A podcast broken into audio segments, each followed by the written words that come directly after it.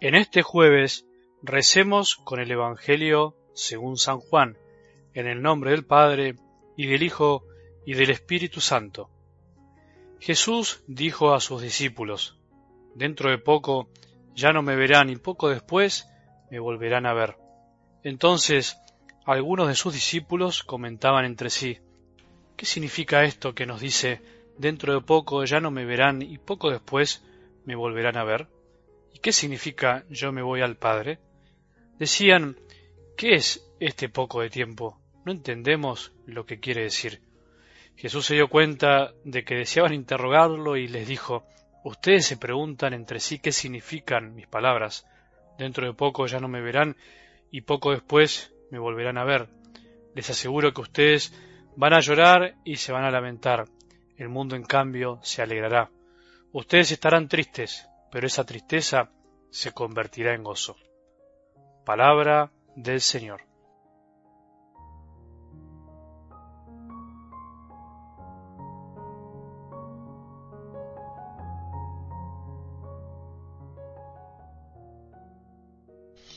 Si empezamos el día intentando no pensar tanto en lo que tenemos que hacer, sino en lo que podemos contemplar, frenando un poco para hacer silencio, te aseguro que todo va a ser mucho mejor.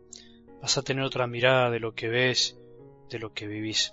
Pero si empezamos el día escuchando las malas noticias que nos rodean continuamente, escuchando los problemas de tránsito, los problemas del mundo y del país, escuchando otras voces que no son las de Jesús, por ahí no es malo, no digo que sea malo, pero nos perdemos de algo, de algo mucho mejor. Nos perdemos de la serenidad de la mañana.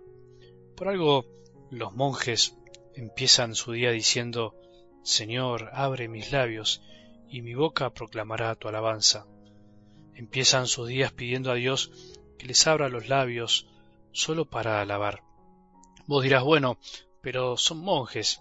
Sí es verdad, pero podemos tomar lo esencial.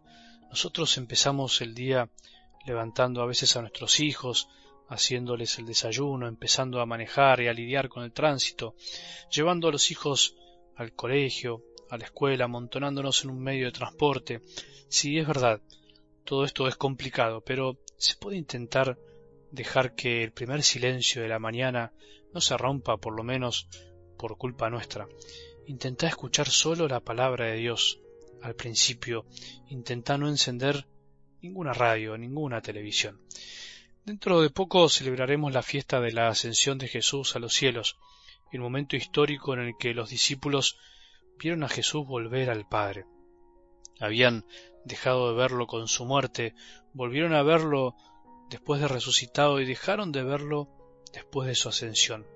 Un ir y venir de presencias y ausencias de Jesús, algo que nosotros no vivimos en carne propia, no vivimos con nuestros propios ojos, por decirlo de alguna manera, pero que de un modo u otro místicamente lo experimentamos o lo experimentaremos algún día.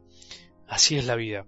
Jesús no se deja ver por nuestros ojos, pero sí se nos manifiesta de muchas maneras y podríamos decir que también lo dejamos de ver y después lo volvemos a ver, momento a momento, día a día.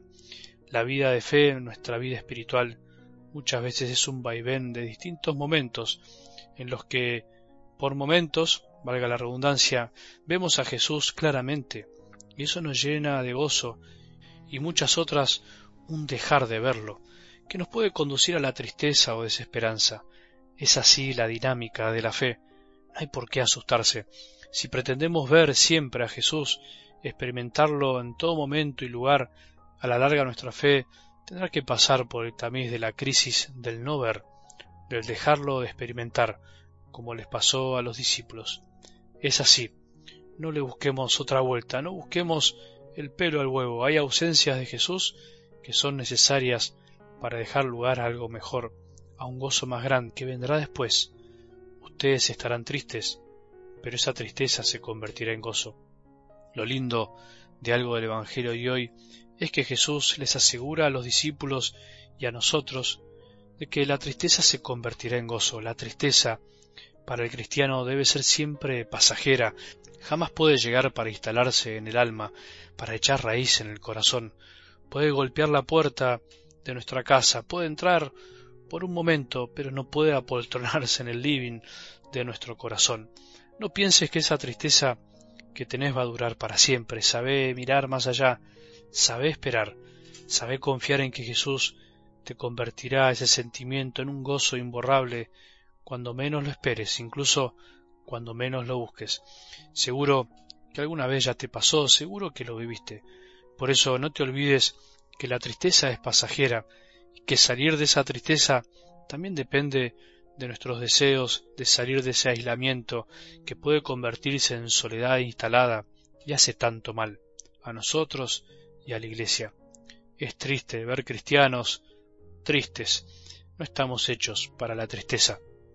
Por otro lado, lo lindo del gozo es que jamás puede ser pleno si no es compartido y eso ayuda a otros a salir de sus encierros. Todos vivimos esa experiencia de alguna manera, todos hemos alegrado a otros y todos hemos sido alegrados por otros. Todos necesitamos compartir la alegría. Es esencial a la alegría que se derrame, que se comparta. Una vez unos novios, me acuerdo ya con fecha de casamiento, me contaron que algunas dificultades de distancia de sus familias evitaban que puedan avisar a todos juntos la fecha de su casamiento, y eso hacía que no pudieran disfrutar de la noticia que tenían en el corazón. La alegría del matrimonio no era sólo para ellos. Es así, las alegrías son para compartirlas, los gozos son para darlos. Las alegrías espantan las tristezas y los gozos quitan las soledades. Si andás alegre, contalo, compartilo, hace bien. Si andás triste, pensá de dónde viene esa tristeza, qué fue lo que la originó, para poder compartirla, pero mientras tanto andá y quédate un momento con Jesús, Mientras tanto anda y busca la compañía de alguien que esté alegre, que eso te va a ayudar. Que tengamos un buen día y que la bendición de Dios, que es Padre misericordioso, Hijo y Espíritu Santo, descienda sobre nuestros corazones y permanezca para siempre.